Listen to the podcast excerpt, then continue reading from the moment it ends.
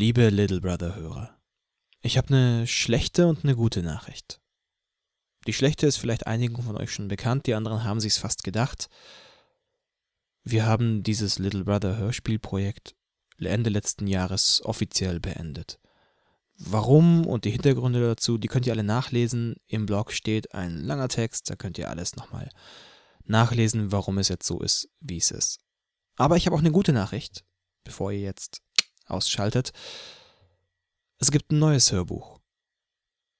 Unser neues Projekt ist ein Buch namens Incommunicado, geschrieben von Michel Reimann. Und es ist ein tolles Buch über Musik, über Rock'n'Roll, über Copyright, über die Freiheit unserer Informationssysteme heutzutage. Es ist schnell geschrieben, es ist eine spannende Geschichte mit vielen Informationen über die Entstehung des Copywriters, wie heutzutage mit Copyright umgegangen ist und so weiter, die in diese schöne Geschichte eingebettet sind. Ein tolles Buch, kostenlos erhältlich, genauso wie Little Brother es war, und mein neues Hörbuch. Ich habe mir diesmal ein bisschen Schützenhilfe geholt. Dennis Kröger hilft mir. Das ist einer der Jungs, die ich beim Little Brother Hörspielprojekt kennengelernt habe. Und zusammen sprechen wir dieses neue Hörbuch. Ich schätze, es wird etwa genauso lang wie Little Brother, es dürfte auch um die elf Stunden lang werden im Endeffekt und es wird mindestens genauso spannend. Wenn ihr Interesse daran habt, googelt einfach nach Incommunicado oder guckt auf dem Blog, da stehen die Adressen nochmal, wo ihr den neuen Podcast findet. Und damit ihr so ein bisschen einen Eindruck bekommt, wie das Ganze abläuft, kommt jetzt das erste Kapitel von Incommunicado, dem neuen Hörbuch. Viel Spaß! Incommunicado von Michel Reimann. Gelesen von Fabian Neithardt und Dennis Kröger. Teil 1 Control John Cage sagte einmal, wir können unseren Verstand nicht ändern, ohne die Welt zu ändern. Ich träume von Mickey Mouse. Der schlachsige Nager flieht, stolpert und verliert den viel zu großen Kopf. Etwas brennt, die Luft ist schwarz und schmerzt bei jedem Atemzug. Vermummte Gestalten jagen mich. Ein Hund bellt. Die rote Digitalanzeige des Weckers zeigt 11.42 Uhr. Mit einem Krächzen ziehe ich mich vom Sofa hoch, sinke wieder zurück, stöhne. Ein dünner, warmer Tropfen läuft meine Schläfe entlang. Ich hebe mein blutverschmiertes T-Shirt vom Boden auf und presse es gegen meine Stirn. Der Raum dreht sich. Der Hund bellt nochmal und plötzlich springe ich auf die Beine. Die Polizei, scheiße. Ich springe über den Couchtisch, stolpere gegen die Wand, öffne die Türe und bleibe stehen. Anna liegt auf dem Bett, schlafend, wunderschön, friedlich. Sie ist nackt, nackt und alleine. Das Medium ist die Nachricht, kein Ton ist im ganzen Haus zu hören. Die Polizei kommt nicht. Falscher Alarm.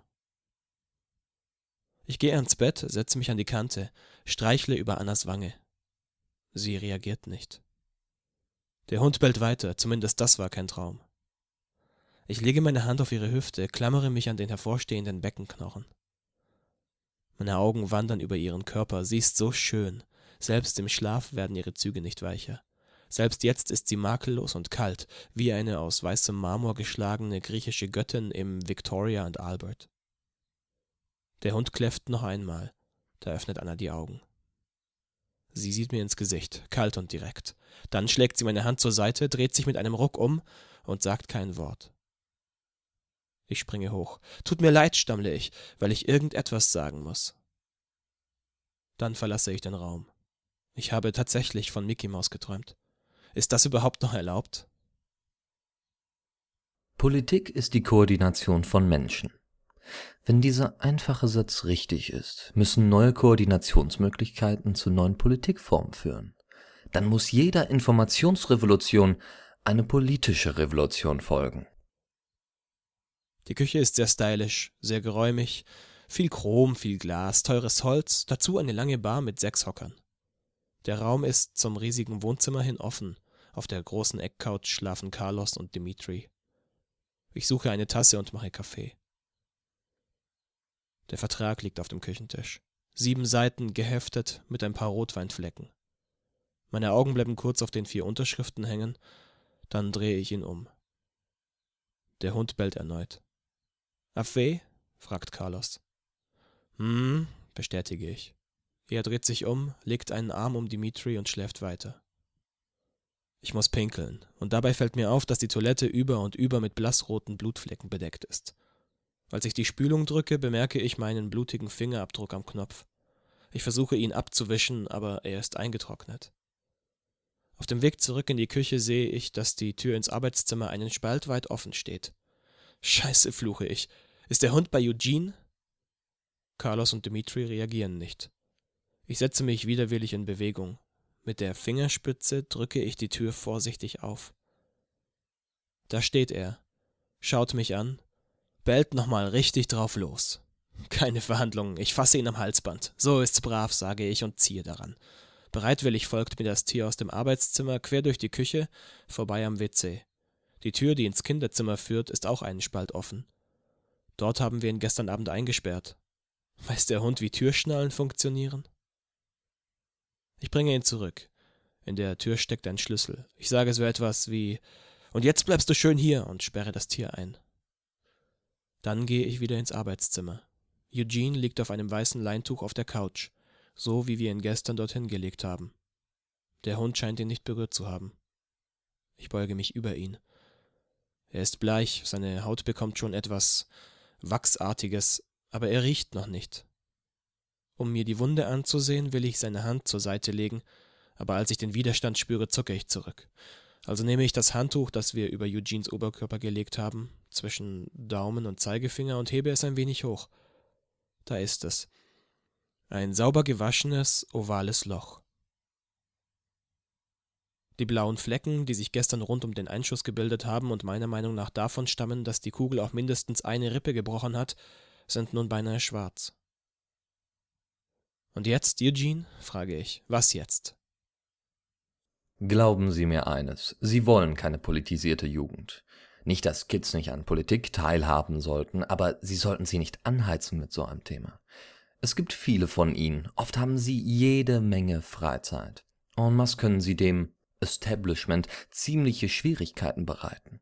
Glücklicherweise neigen sie dazu, faul und zynisch zu sein und selten auf die Straße oder in die Wahlzelle zu gehen.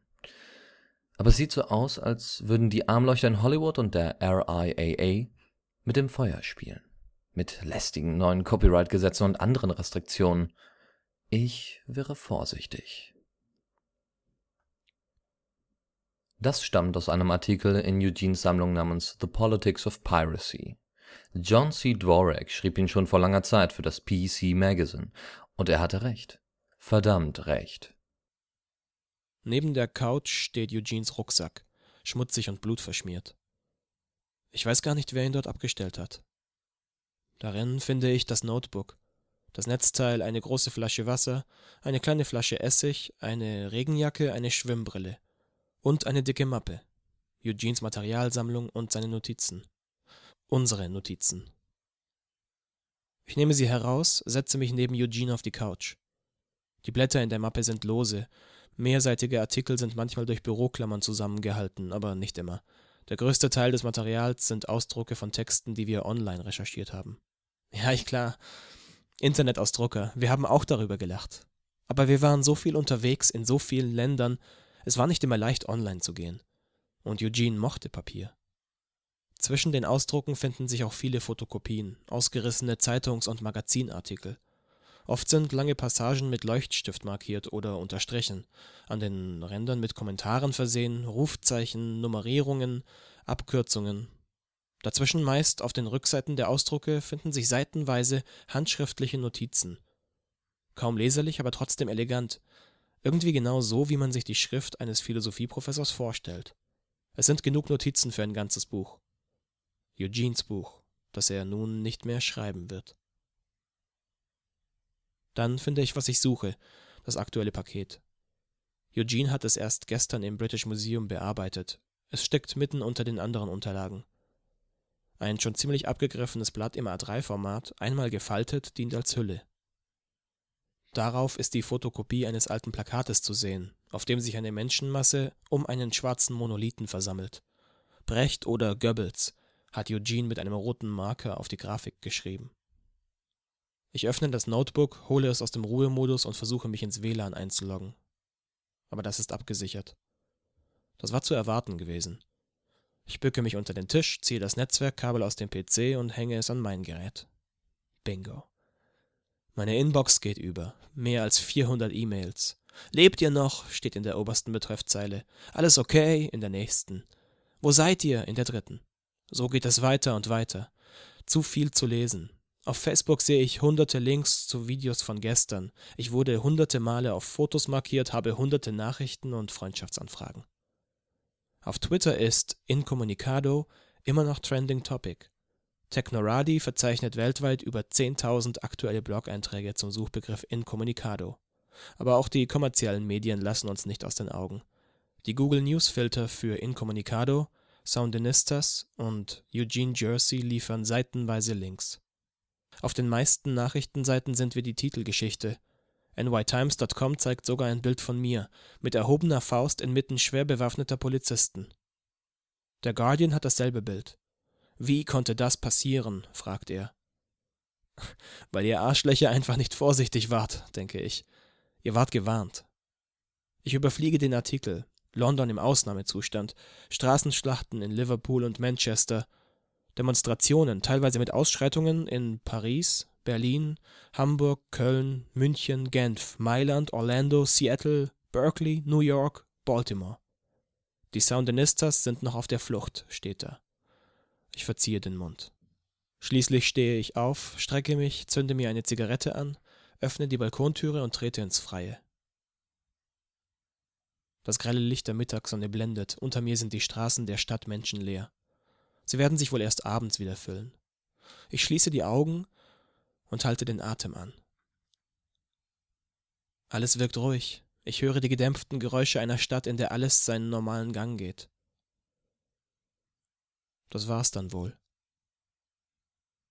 Unsere Verhaftung steht noch aus, aber das ist nur eine Frage von Stunden, maximal, dann ist diese Geschichte vorbei, zumindest für uns.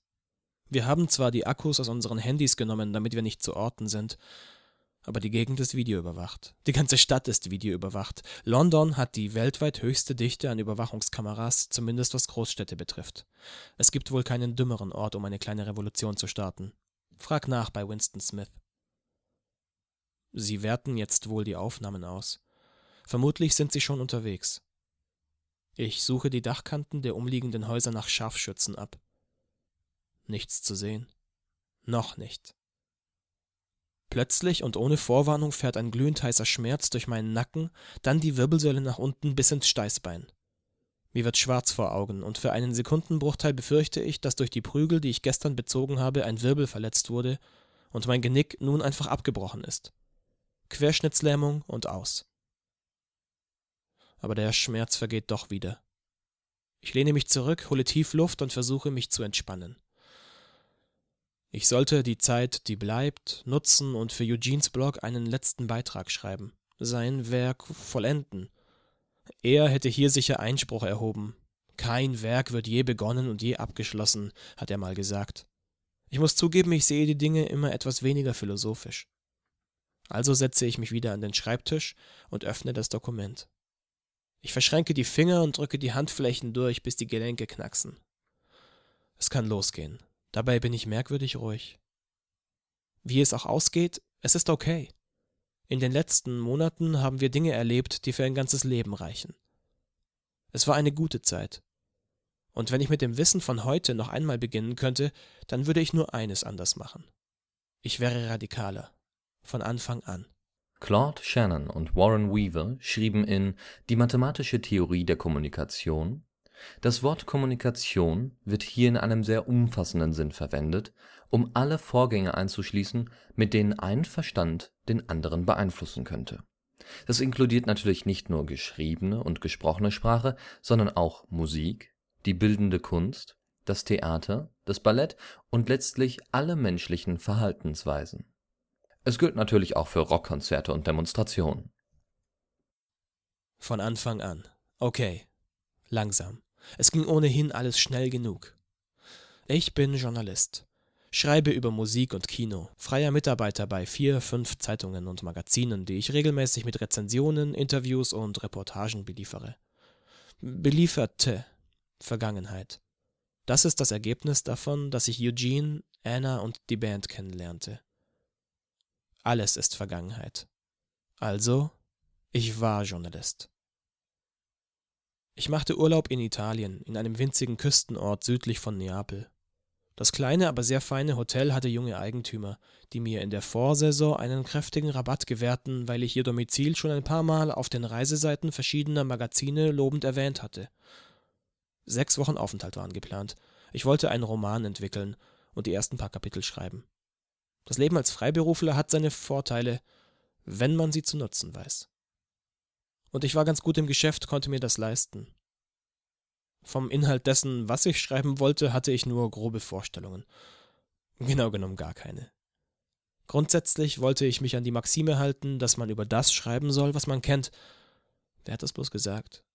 Also sollte es irgendwie um die Medienbranche gehen, um einen Rockjournalisten, vielleicht einen, der einen Mord aufklärt. Mit Frauen, Drogen, Alkohol und so. In der ersten Urlaubswoche akklimatisierte ich mich mal. Und ehe es mir wirklich auffiel, waren zehn Tage um und ich hatte noch keine präzisere Idee. Dafür hatte ich aber Ausflüge in die Umgebung gemacht, mir Pompeji und Neapel angesehen und kannte die Kellner der wenigen Bars in der Umgebung schon mit Vornamen. Mir gingen schön langsam die Ausreden aus. Ich musste zu arbeiten beginnen, also sperrte ich mich in meinem Zimmer ein und starrte stundenlang auf die weiße erste Seite eines leeren Word-Dokuments. Vielleicht sollte ich einfach drauf losschreiben, ein erstes Kapitel, in dem jemand einen Toten findet und die Geschichte dann laufen lassen. Am Abend gingen mir die Zigaretten aus. Natürlich gab es im Hotel welche zu kaufen. Auch meine Marke, aber vielleicht dachte ich, sollte ich zur Entspannung einen Spaziergang unternehmen. Die Küste entlang, zwei, drei Kilometer zur Rockbox, einem kleinen alternativen Lokal. Da war am frühen Abend nicht viel los, da konnte ich Zigaretten kaufen, einen Espresso trinken, von der Terrasse aufs Meer starren, mich sammeln. Ich griff also meine Tasche, in der ich alles Lebensnotwendige aufbewahrte, Notizbuch, Laptop, Foto- und Videokamera und machte mich auf den Weg. In der Rockbox war schon mehr los, als ich dachte. Großer Konzertabend, sagte die junge hübsche Kellnerin. Alice hieß sie, glaube ich. Drei Bands, sagte sie und wandte sich desinteressiert ab. Ich tat auch desinteressiert und zündete mir eine Zigarette an. Da läutete mein Handy. Es war jemand von der Promotion-Abteilung einer großen Plattenfirma. Hallo, wie geht es Ihnen? fragte sie. Gut, sagte ich. Ich bin auf Urlaub. Ach nein, sagte sie, das ist ja schade, denn ich hätte eine so tolle Interviewmöglichkeit für Sie. Wen soll ich denn interviewen? fragte ich laut, so dass es auch Alice hören konnte. Und nach einer Pause Linkin Park? Haben die das neue Album denn endlich fertig? Ja, sagte die Promotions-Tante, und sie klang etwas überrascht. Ich hatte nicht mal gewusst, dass die Jungs von Linkin Park an einem neuen Album gearbeitet hatten, aber das war nicht schwer zu erraten gewesen. Plattenfirmen luden nur zu großen Interviews, wenn es etwas zu verkaufen gab. Und das war immer zuerst ein neues Album, dann ein Tourneestart und schließlich die Live-DVD. Nachdem ein Rezensionsexemplar der letzten Linkin Park Live DVD in irgendeiner meiner Schubladen verstaubte, musste jetzt also wieder ein Album kommen und ein neuer Zyklus konnte beginnen. Leider, sagte ich, aber ich bin in der Nähe von Neapel und das noch einige Zeit. Wann wäre denn das Interview? Übermorgen, sagte sie. Das Interview sei in London und es sei auch möglich, mich aus Italien einzufliegen, das war gar nicht so ungewöhnlich. Die Zeitslots für solche Interviews mussten von den Marketingleuten unbedingt vollgepackt werden. Eine verschwendete Viertelstunde Zeit von Linkin Park ist deutlich teurer als ein paar Flugtickets quer über den Kontinent. Pervers eigentlich. Wie lange hätte ich Zeit? fragte ich. Zwanzig Minuten, sagte die Frau, zusammen mit vier anderen Journalisten. Also nicht mal ein Einzelgespräch, dachte ich, aber sagte es nicht laut. Wenn ich wolle, könne sie ja mal die Flüge prüfen und mich dann zurückrufen. Machen Sie das, sagte ich. Alice tauchte wieder auf. Sie wusch ein paar Gläser und sagte kein Wort. Ich rauchte in Ruhe und wartete. Du bist Musikjournalist? fragte sie schließlich. Ich nickte und ließ den Rauch aus meiner Nase strömen. Nur ein Job. Im Herbst, sagte Alice, wolle sie nach Mailand gehen und Journalismus studieren. Die Musikszene würde sie besonders interessieren. Sie wolle einmal im Leben Marilyn Manson interviewen. Sie hatte dabei leuchtende Augen. Ich verlor schlagartig das Interesse an ihr. Ich habe Marilyn Manson schon dreimal interviewt und es war immer eine ausgesprochen unspektakuläre Angelegenheit. Manson ist sehr freundlich und höflich. Eine gute Idee, sagte ich. Du bist dafür sicher perfekt. Rockjournalismus ist meist, wenn Leute, die nicht schreiben können, Leute interviewen, die nicht reden können, um Leute zu erreichen, die nicht lesen können, hat Frank Zappa mal gesagt. Die Promotion-Tante von der Plattenfirma rief nach zehn Minuten wieder an. Das ging ihr in Ordnung. Ich könne morgen schon fliegen und in Rom umsteigen und in London in einem sehr netten Hotel übernachten. Das sei zwar etwas teuer und sprenge ihr Budget, aber die Londoner Zentrale sei bereit, die Mehrkosten zu übernehmen. Wunderbar, sagte ich. Dann schicken Sie mir doch die Flugdaten per E-Mail. Gerne, aber da ist noch eine Kleinigkeit. Was denn? fragte ich. Max, sagte sie. Max wolle morgen mit mir zu Abend essen, deshalb übernehme die Zentrale auch die Hotelkosten. Sie schicke mir die Adresse des Restaurants irgendwo in Soho. Sie sei auch schon da gewesen, eine ganz schicke Bude. Wunderbar, sagte ich und legte auf. Wenn ich morgen nach London flog, dann musste ich heute wohl nicht mehr mit dem Roman beginnen. Wann beginnt das Konzert, Alice? Um neun, sagte sie. Das machte nach zwei Stunden. Dann werde ich mich auf die Terrasse setzen, sagte ich. Bringst du mir ein Bier und einen Wodka raus? Klar, sagte Alice und zwinkerte mir zu.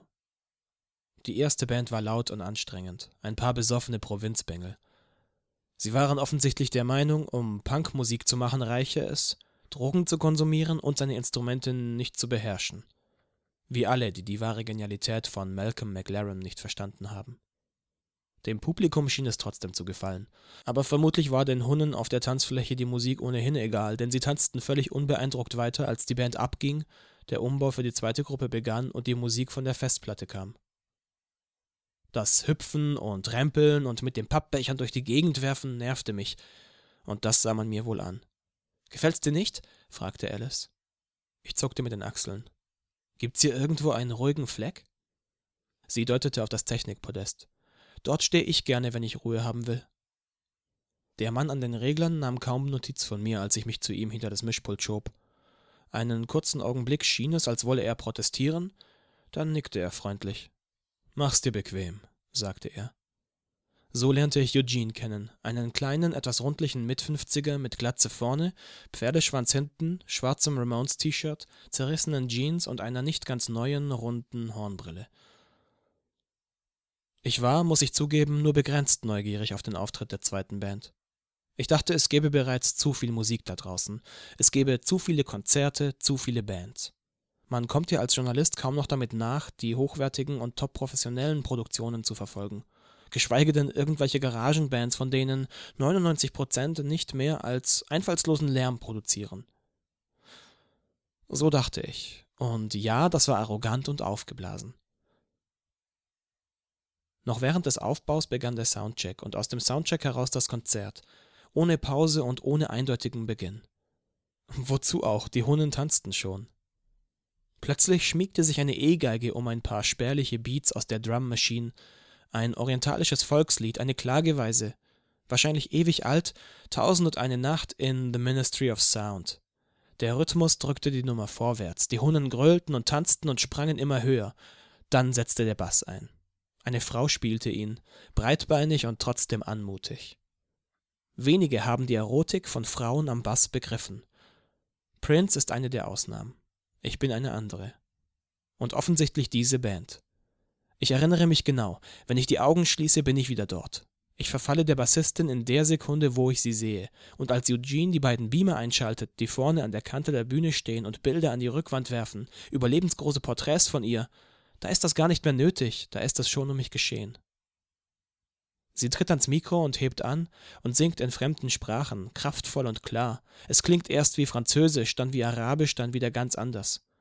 Später erfahre ich, das ist Katalanisch. Die Nummer heißt Babylon, die Porträts im Hintergrund wechseln, die zeigen immer schneller Menschen aus aller Welt. Das Intro entwickelt sich langsam zu einem repetitiven Thema, zu einem repetitiven, repetitiven Thema. Der Drummer steigt ein, dann die beiden Gitarristen, patam, patatatatam, patam. Das Lied endet nie, das nächste beginnt unbemerkt und plötzlich patam, aus dem Nichts peitscht ein Gitarrenriff in die Menge.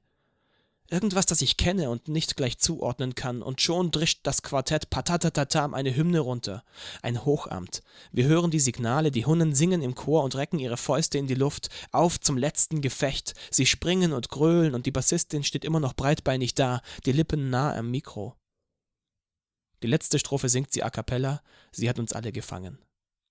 Samba, Ska, Ska-Punk.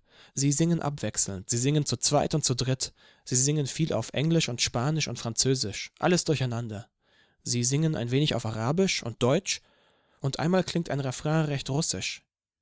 Die Frau am Bass singt auch eine Strophe italienisch, und da grollt das Publikum noch lauter als sonst und springt noch höher, und ein Dutzend Verrückte klettern auf die Bühne, und niemand hindert sie daran, Sie springen mit ausgestreckten Armen in die Menge und lassen sich fangen, und die Band lacht und spielt noch wilder und feuert die Hunnen an, und die Sängerin lässt ihren Bass fallen und springt und lässt sich von hunderten Händen tragen und singt. Das Funkmikro fest umklammert. Eugene und ich halten den Atem an, eine Unendlichkeit lang, bis das Publikum sie wieder zurückgibt, auf die Bühne vor die Leinwand. Ein Atompilz steigt hinter ihr auf, während sie den Bass umschnallt. Eine Nummer klingt wie eine Kreuzung aus Chanson und Blues. Ich nehme meine Videokamera aus der Tasche und filme mit. Eine Nummer klingt wie eine Kreuzung aus Rockabilly und Rugger. Den Texten ist nicht leicht zu folgen, weil die Sprachen so schnell wechseln, aber ein paar Fetzen versteht man immer wieder und die Bilder aus dem Beamer helfen. Es geht um das Recht auf Rausch, um Arbeitslosigkeit, um muslimische Ghettos in europäischen Städten und Luxushotels an ägyptischen Stränden. Ich habe nie verstanden, warum man Popmusik zum Sozialporno machen muss. Aber auch das ist mir in diesem Moment keine Warnung. Meistens geht es ohnehin ganz banal um Liebe, Eifersucht, Verzweiflung und den ganzen Rest. Dazwischen eine Coverversion von Wild Boys, eine von Waiting for the Man, eine von The Mercy Seat, ganz verrückt, Patatatatam, Flamenco, Rumba, Xardas und Roma-Musik. Punk.